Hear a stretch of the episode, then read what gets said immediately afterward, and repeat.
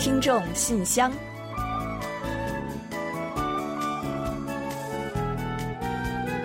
传递温情，分享感动。听众朋友们，大家好，我是李璐，欢迎收听《听众信箱》节目。听众朋友，大家好，我是婉玲，很高兴啊，又跟大家相会在《听众信箱》了。来韩旅游的外国游客群体呢，似乎总在不停的变化啊。嗯，是的，那早些年呢，韩流在日本兴起，着实呢吸引了不少的日本游客。前几年呢，韩流又在中国等地大肆的盛行，所以呢，中国游客呢又是一波接着一波。嗯，最近一两年啊，其他国家和地区的游客也是越来越多了。嗯，那不少旅游景点呢，都能越来越频繁的见到来自东南亚呀，还有阿拉伯地区等的这些游客的身影。嗯，没错啊，这一点呢，我自己也是深有体会的。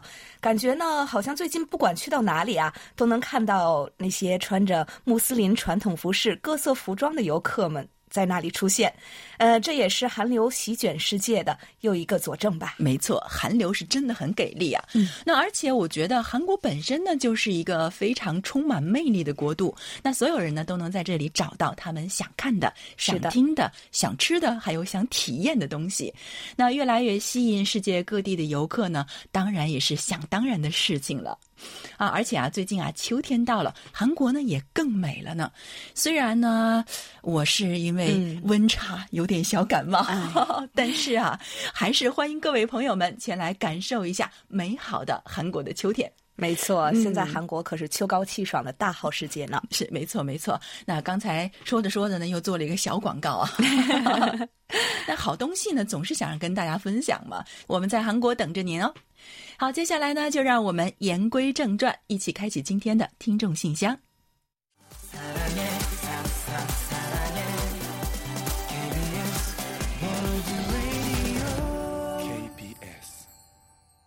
好的，欢迎回来。您现在正在收听的是韩国国际广播电台的听众信箱节目。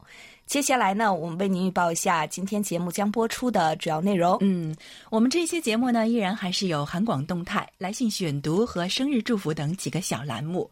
在生日祝福栏目中啊，我们一起分享一段楚昌荣听友提供的人生感言。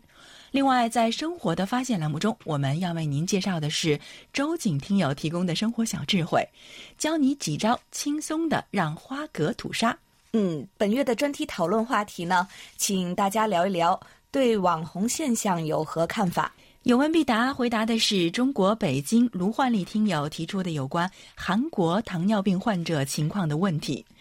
在节目最后的点歌的栏目啊，我们要播放的是流畅听友点播的一首歌曲。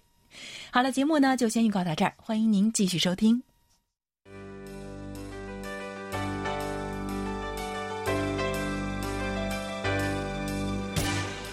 听众朋友，欢迎进入今天节目的第一个环节——韩广动态。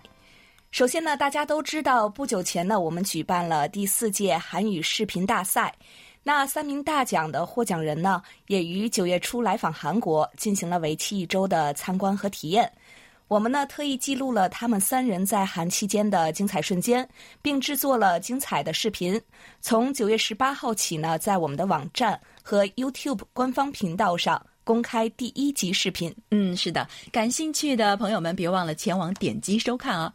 第二波精彩呢，我们也将于十月二日在我们的网站、还有 YouTube 频道以及 KBS World TV 同步的播出，精彩连连，您一定不要错过。另外啊，还有九月二十三日、二十五日和三十日呢，我们还将公布三名获奖人的自拍视频，带着大家呢从不同的视角去感受韩国的魅力。嗯，总之啊，比赛呢虽然结束了，但是啊，各种精彩呢仍在继续。喜欢韩国和韩国旅游的朋友们呢，不容错过哦。那之前呢，我们还在网站上公开了很多三人访韩的照片和简介，大家呢也可以一同回顾。另外呢，十月九号我们将播出一期有关本次大赛的特辑，还请听友们呢届时积极关注和收听。此外呢，二零一九年海外听友满意度调查呢已经截止了。那这次调查呢，我们获得了不少听友的大力相助，尤其是纸质版调查参与的听众要好于我们的预期啊。嗯没错嗯，所以呢，在此要特别感谢所有积极参与的听众朋友们。以及其他给予我们大力帮助的听众朋友。是的，一定要好好的谢谢大家了。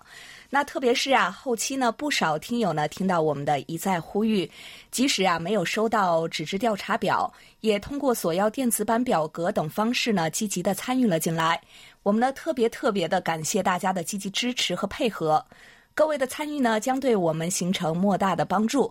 来年呢，也要多多拜托各位听友了。嗯，是的，满意度调查呢，我们年年都会有。那如果今年很遗憾没能参加的朋友啊，明年请一定参与进来。已经参与了本年度调查的朋友们，都会有机会获得精美的奖品哦。好了，感谢的话语呢，就先说到这里。栏目的最后呢，我们先为几位幸运的听友送出奖品。下面呢，我和李璐就来公布一下本期节目的获奖听众。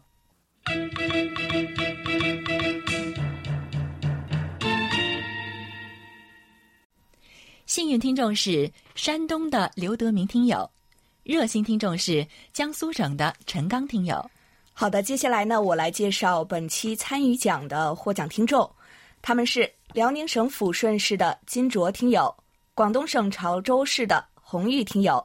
以及福建省大田县的李春燕听友，嗯，恭喜以上的朋友们，衷心感谢你们对于韩广节目的关心和支持，也希望广大的听众朋友们多多支持我们的节目，给我们多来信、多反馈和我们多互动。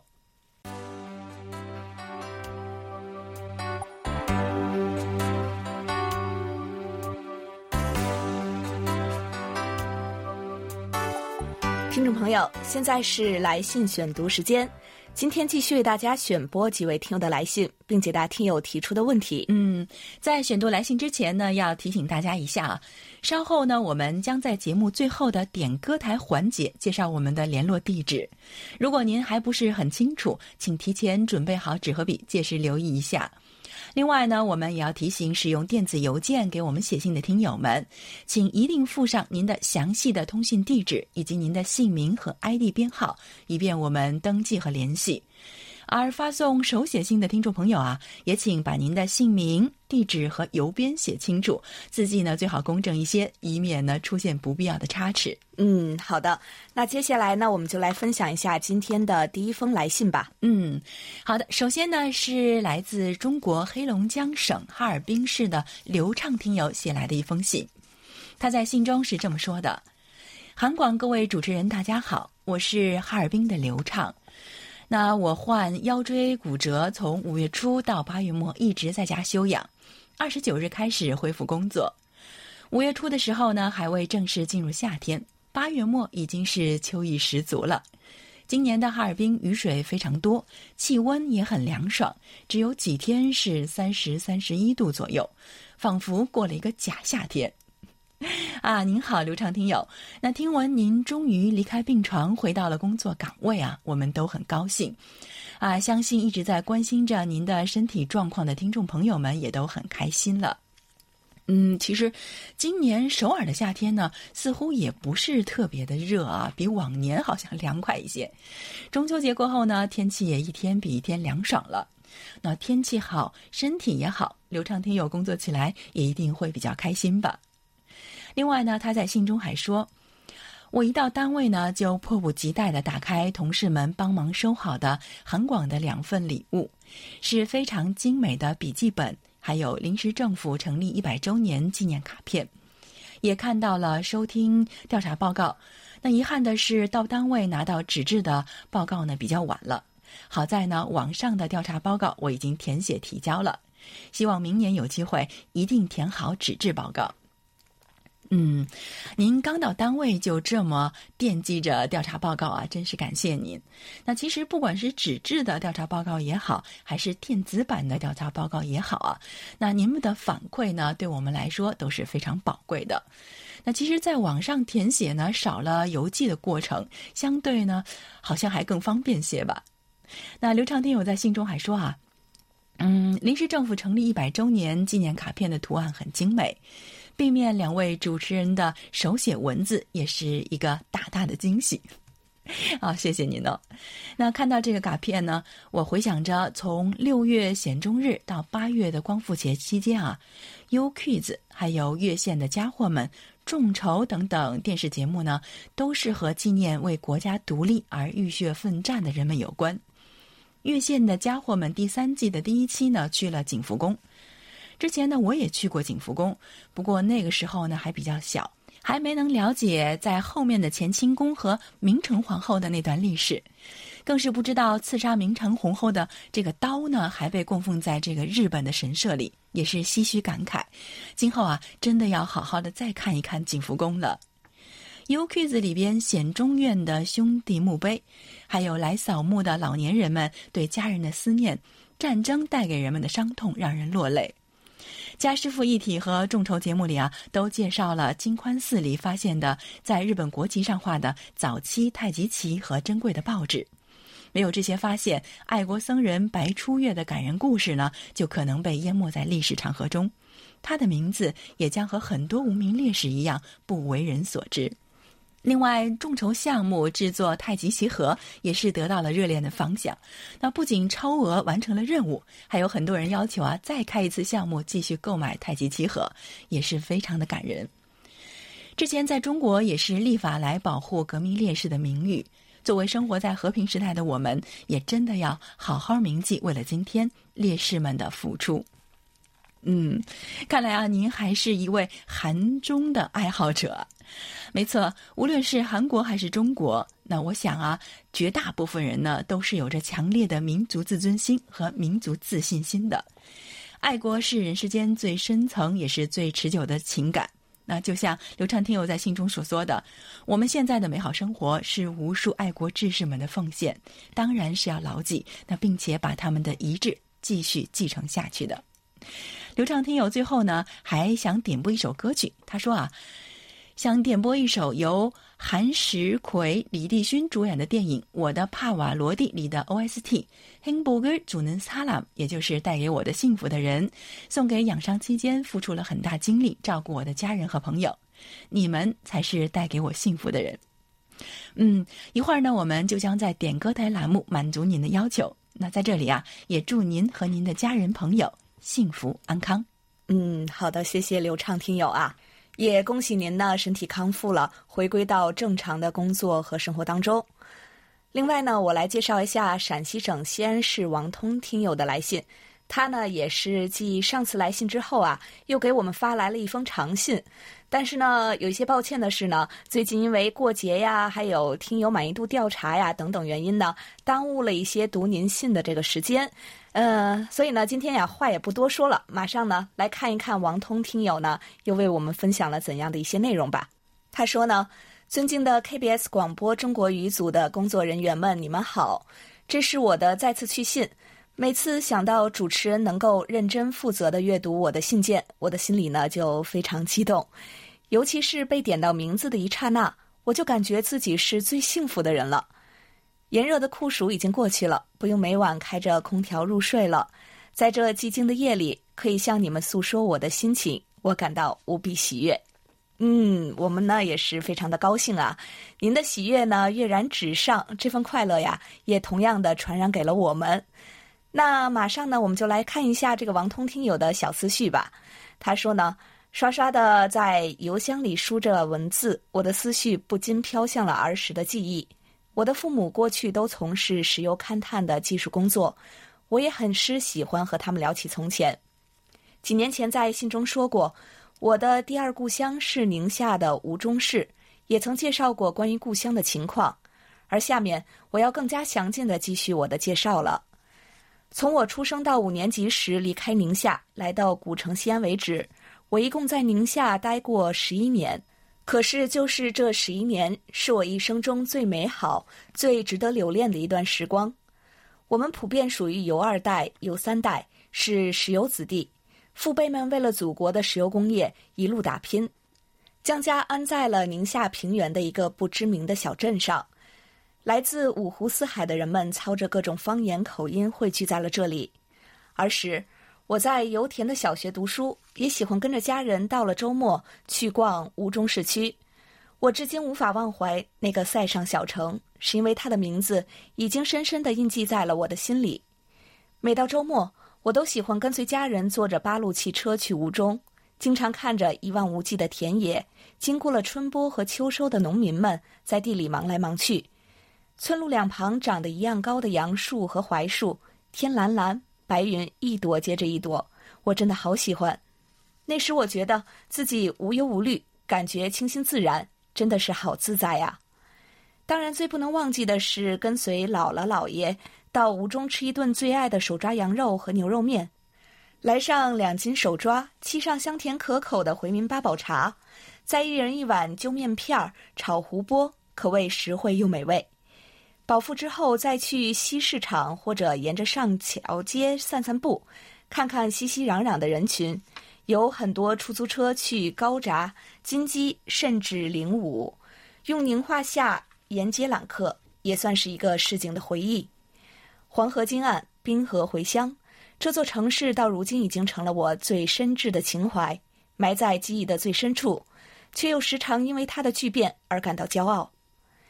也许是宁夏川的大气和壮美，也许是夕阳下黄河水散发着粼粼的波光，也许是因为塞上这片神奇土地上勤劳淳朴的回汉各族儿女。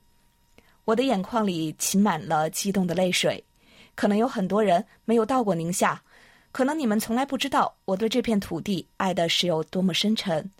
真心祝福万花齐放、流光溢彩的塞上江南的明天更加美好。我愿意继续传播着我的声音，让更多的人了解宁夏，走进宁夏，真正的爱上宁夏，邂逅那一抹最动人、最纯真的亮色。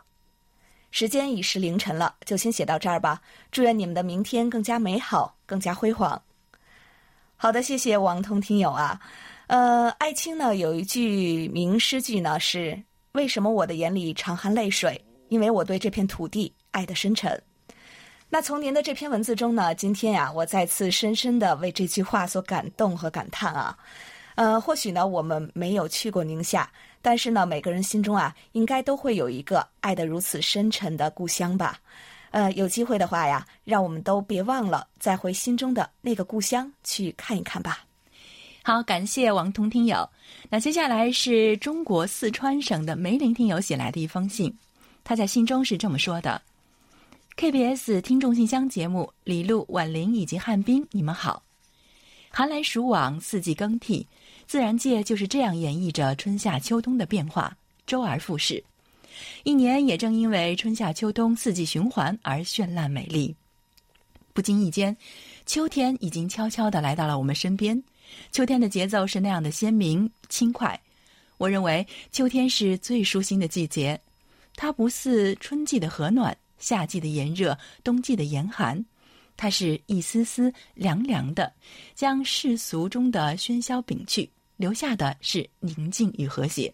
哇，您这文笔啊，真的是太赞了！那看得我是自愧不如啊，请一定收下我的膝盖。另外，他还说啊，在 KBS 网页之上呢，刊出了土耳其、新加坡还有埃塞俄比亚的三位优胜者的快乐旅程。韩广汝仪公园路十三号真的是好热闹哦，有朋自远方来，不亦乐乎。嗯，没错，三位大奖获得人呢，已经在九月份呢，九月初吧，访问了韩国。那刚才呢，我们在韩广动态中呢，也已经跟大家介绍过了。那有关他们在韩国的精彩瞬间呢，我们制作了视频，已经从十八日起在官网和 YouTube 上公开了，所以感兴趣的朋友呢，可以去感受一下哦。另外呢，九月二十三、二十五，还有三十日，以及十月二日，还将有后续的精彩，各位听友也不要错过。梅林听友呢，还在信中呢为我们送了两幅对联，那有一幅呢是“一封长信四两千金，一枚导弹半岛闹心”，那另一幅啊是“谭统一文在寅满腔热忱，射导弹金正恩”。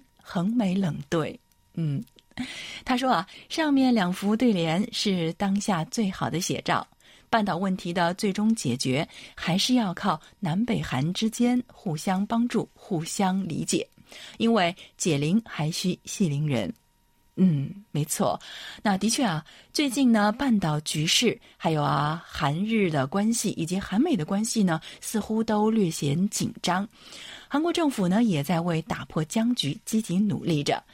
那文在寅总统呢，也将参加二十二日举行的联合国大会，并且呢，会会见美国总统特朗普，那进行斡旋。相信啊，此行一定会推动包括联合国在内的国际社会力量，来为这个韩半岛的和平事务起到正向的影响。啊，最后啊，我还想借用梅林听友在信尾的几句话与大家共享：一阵秋风一阵爽，一场秋雨一场凉。发个短贴送吉祥，暑去秋来身安康。好，再次感谢梅林听友的来信。嗯，我还是要感叹一下，梅林听友真的是出口成章啊，非常的精彩，非常的佩服了。是啊，又是对联又是诗的，非常感谢您啊。好，那最后呢，我来介绍一下天津市冯杰听友的来信。他说：“KBS 韩广的各位老师朋友们，大家好。”虽已步入了秋季，但这段时间天津的天气还是挺热的。这两天听新闻里说，韩国受到台风影响，连续降雨，大家出行请注意安全。嗯，是的，冯杰听友。那前阵子呢，台风零零啊开始袭击了韩半岛了，好在呢没有造成太大的破坏。不过呢，这台风过后啊，又是接连的大雨，直到中秋过后啊，才见了一些晴，有了一些秋天的样子了。不过呢，温度啊，白天还是比较高的，还有一些像夏天的感觉呢。呃，冯杰听友在信中还说，这个从七月八号的看韩剧学韩语节目中开始学习韩剧制作人的内容，他主演的每部剧我都看过了。嗯，这里的他呀，是指的 IU 啊。呃，冯杰说呢，我非常的喜欢，特别是德鲁纳酒店和步步惊心丽。制作人中的 Cindy 呢，也是充满了个性。因为我是 IU 粉，所以呢非常开心的跟着学习了。舒晶老师和李璐的讲解呢也是非常到位，我会继续努力学习的。好啊，很开心的看到呢您喜欢我们的节目。那至于讲解嘛，其实呢主要是舒晶老师在做了，我呢也是学生一枚啊。不过呢，不妨让我们呢一起来努力的学习吧。学好了呢，说不定啊，您还可以来参加下一次的韩语大赛呢。那我记得呢，您这一次呀是唱了一首韩文的歌曲，那下一次不知道又会带给我们怎样的惊喜呢？哦哦，对了啊，那个森蒂的对白呀，在我们的节目中呢出现的次数是特别的多啊，IU 粉呢可千万不要错过了。呃，虽然有一些晚了呢，最后呢也还是要为冯杰听友送上我们的祝福，祝您中秋快乐。好，感谢冯杰听友，也再次感谢所有来信与我们分享的听友们。本周的听众来信啊，就先介绍到这里。下面啊，就让我们一起进入一周最甜蜜的单元——生日祝福，为下一周过生日的朋友们送去我们最美好的祝愿。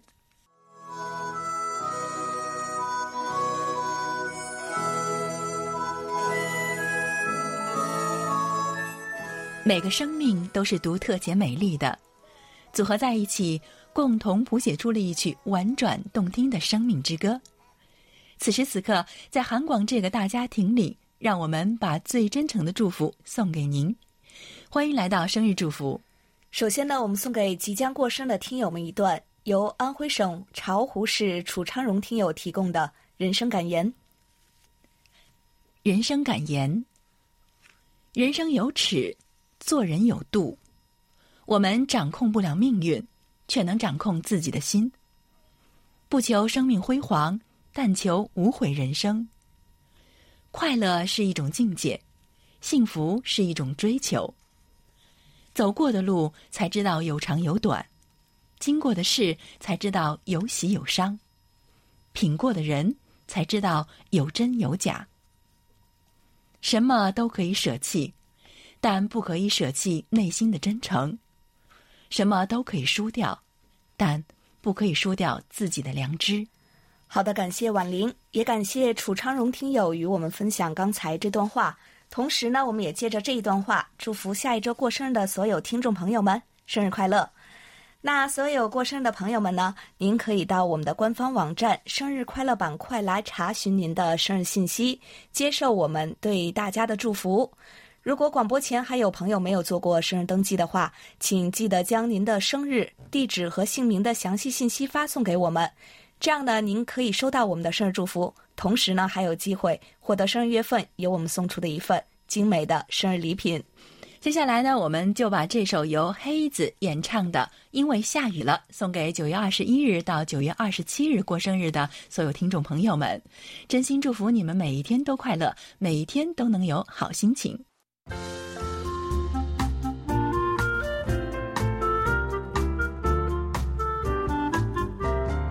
生活中的点滴值得发现，生活中的小精彩无处不在。让我们做您的小助手，带您去了解生活中那些您不熟识的小窍门、小秘诀，给您的日常多一点温馨的提示。欢迎大家进入生活的发现。花蛤啊，是我们非常常见的一种海鲜，因为生长周期短，所以呢比较适合养殖。而且啊，花蛤肉质新鲜，而且呢营养非常全面，有“天下第一鲜”之称呢。不过啊，吃的时候呢，一定要清洗干净，才能避免啃牙的尴尬。嗯，那么应该如何让花蛤快速的吐沙，并且能够吐得干净和彻底呢？今天我们就介绍一下江苏省徐州市周景听友分享的内容，教您几个小妙招。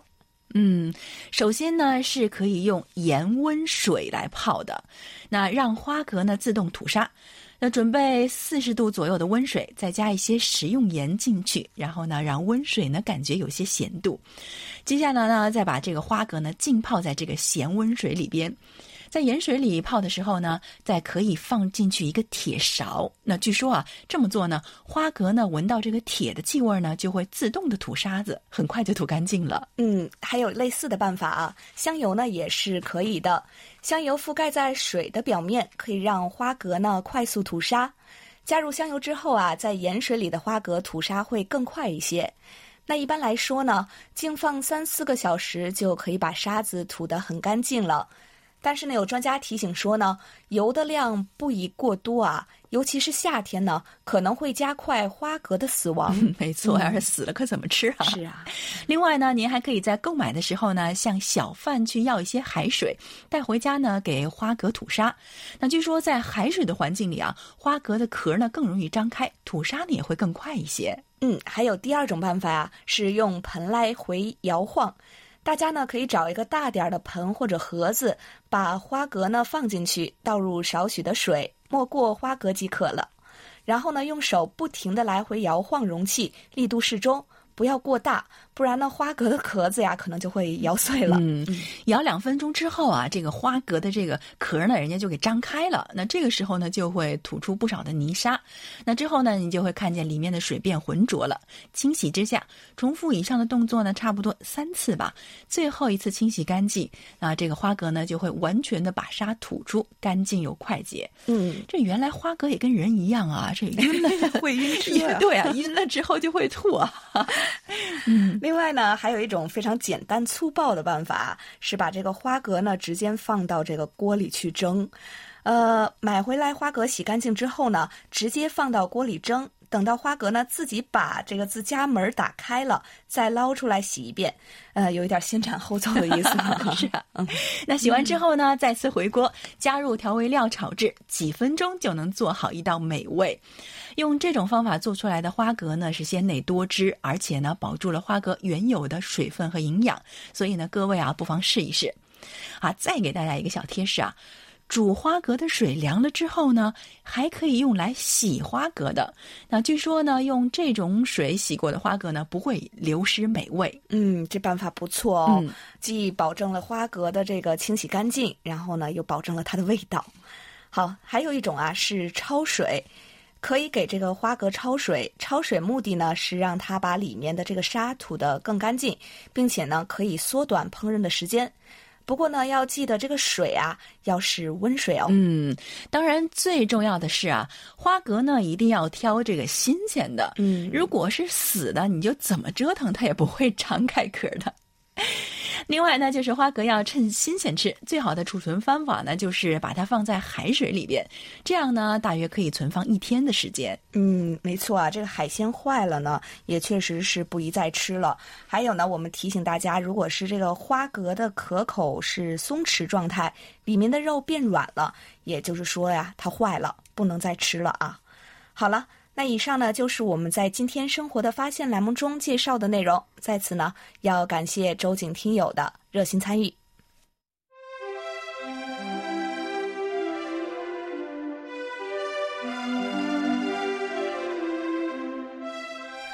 欢迎进入我们为您安排的专题讨论栏目。首先呢，要呼吁广大听众朋友们多多来信，聊一聊十月话题对道德绑架问题的看法。下面呢，我们先来为您介绍一下十月份和十一月份的讨论话题内容。十月份的话题呢是这样的：近年来道德绑架屡见不鲜，各种事件呢也引发了不少的争议。嗯，那您认为真正的道德绑架和这个捍卫道德的区别何在呢？社会上常见或者您遭遇过的道德绑架都有哪些呢？产生的原因又是什么呢？您认为应该如何来看待和应对道德绑架，建立一个更文明和和谐的社会？嗯，十一月份的讨论话题呢，我们也介绍一下啊。那最近啊，海洋塑料污染成了一个大问题，动物因人类垃圾致死或者被困的消息呢，屡屡见诸报端，让人触目惊心。嗯，没错，让人看了是非常的心痛。那尤其是微塑料的影响呢，更是受到了很多的关注。这是我们以前似乎很少了解的一个概念，呃，直到这些年呢，才知道微塑料啊，不仅影响海洋生物和自然环境。最终呢，也会对人类自身造成严重的危害。嗯，是的。所以呢，十一月份的话题呢，我们就欢迎大家啊，就各种海洋塑料污染的来源、范围，以及对环境和人类的影响，还有应该采取的措施等等啊，发表您的看法。嗯，请大家注意呢，每月详细的专题讨论话题呢，您还可以到我们的官方网站上找到专题讨论板块来进行查阅。具体的参与办法是呢，把您的观点和看法写成文章，呃，长短呢最好是适中，提前邮寄或者发电子邮件给我们。寄送手写信的听友呢，一定要提前的发信，呃，使用电邮发送的听友呢，也请您尽早发送，以便我们能按时在节目中播出。参与专题讨论的听友都有机会获得韩广的一份纪念品，欢迎大家多多参与。嗯，另外我们本月的话题啊是，如今呢是各种网络和视频网红当道的时代。那么您认为网红成名的原因都有哪些？应该给予网红怎样的评价？好的，那接下来我们就一起来进入今天的专题讨论。首先呢，我来分享一下天津市李卓远听友对本月话题的看法：网红。中性词。网络时代信息流动速度很快，快节奏的生活造就了网红的诞生。人们受到网红的事人影响很大，可以说在一定程度上引领着时尚的潮流。人绝不是独立的个体，有组织的生活多多少少会受旁人的影响，不论好坏。网红不要求一定要传递正能量，但是一定不能污染视听。文章不要求读完受益匪浅，但是至少不是胡乱编造，这是最基本的。虽然不用抖音等 APP，但是呢，从别人对其评价来说，有褒有贬。乍一看可能不理解，但是如果每个人录制视频时都用心，相信评论一定不会差。分享一个真实事件吧，我以前在一个教育机构上课，下课去买饭。看到一个孩子在防灾通道拍抖音视频，实在是不可取。孩子，包括我也是，都喜欢玩手机，有时也会沉溺其中。但是呢，一定要学会控制，合理利用。新时代，网络以爆发般的速度扩张，科技的创新怎么压也压不住。个人认为，关键在合理的控制，不要过于放纵，也不能过于畸形。好，以上是李卓远听友对本月话题的看法。接下来是山西太原市王明普听友的观点：网红及网络红人的简称。网络红人是指在现实或者网络生活中，因为某个事件或者某个行为而被网民关注，从而走红的人。网红主要通过网民猎奇的心理博得眼球，上位方式各种各样。有唱歌、跳舞、搞笑、游戏等等，真是五花八门。还有的用大胃王的方式博得网民关注，成为网红。为什么要成为网红呢？主要是通过网络平台可以得到经济利益。很多网红年收入高达六十到一百万人民币，所以高收入的网红经济让很多人趋之若鹜。现在已经成了一种产业，一些公司呢甚至通过吸纳网红的方法，专业化制作视频和剧本，使得推广获得更有效的收视。最后，公司和网红实行利润分成。网红也带来了一些负面的问题。前些年，为了吸引人气，不择手段，危害青少年的成长，从而引发了社会的关注。最近，网络平台才开始走向健康发展的道路。网红目前能够引导社会风气的效果还不是很大，很多集中在肤浅的表演上，对于社会的教育和引导意义不大。但是，最近一些政府部门推出的正能量视频，给网红们带来了震撼。比如四平公安推出的一系列视频节目就非常有教育意义，影响广广泛。视频中的演员也成了网红，所以啊，网红需要社会的监督和规范，特别是一些打着擦边球的视频，一定要予以处理。还有很多影响青少年身心健康和社会健康发展的负能量网红，应该坚决列入黑名单。所以，我们应该让网红成为社会的正能量。好，以上就是王明普听友的观点。好的，听众朋友，专题讨论呢就介绍到这里，接下来进入下一个环节。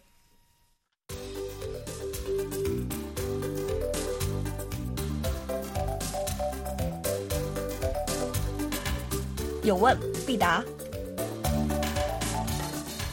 今天我们请洪一贤来回答中国北京市卢焕丽听友提出的问题。他的问题是。请易贤老师介绍一下韩国糖尿病患者的有关情况。好，接下来呢，我们就请易贤来回答卢焕丽听友提出的问题。听众朋友，大家好，我是易贤，今天我来回答卢焕丽听友提出的问题。糖尿病是韩国常见的慢性病之一，也是影响人的重要疾病。根据韩国糖尿病学会发布的报告显示。韩国的糖尿病患者呢，呈现快速增长趋势。在韩国，空腹血糖值在每分升一百二十六毫克以上时，被诊断为糖尿病。以二零一六年为基准，三十岁以上成年人每七人当中有一人罹患糖尿病。韩国的糖尿病患者人数呢，约为五百万人。特别是糖尿病患者年轻化趋势日益明显。以前，韩国人认为糖尿病是中老年人的疾病，可是随着饮食、生活西化等环境的变化，这二十年来，三十岁年龄段的糖尿病患者增加了十倍以上，甚至儿童、青少年糖尿病患者的年增长率也高达百分之五点六。最近，首尔大学医院的调查报告显示，韩国人比西方人更容易患有糖尿病。据调查，韩国人的平均胰腺长度比西方人短百分之十二，胰腺脂肪含量也比西方人多出百分之二十三，胰岛素分泌功能却比西方人低百分之三十六。由于胰腺体积小，更容易积累油脂，导致胰岛素分泌功能下降。一项研究报告还指出，韩国人以大米为主食。因碳水化合物摄取量高，所以呢，罹患糖尿病的几率也随之增加。糖尿病虽然与遗传、环境因素息息相关，但是呢，可以通过良好的饮食习惯与规律性的运动，使血糖保持在正常水平。在服药的同时，远离白面包、面食、高脂肪食物与加工甜品。并通过运动与营养均衡保持健康的体重，这会有助于预防糖尿病与并发症的产生的。好，听众朋友，今天给大家介绍到这儿，希望卢焕丽听友满意。我们下次再会。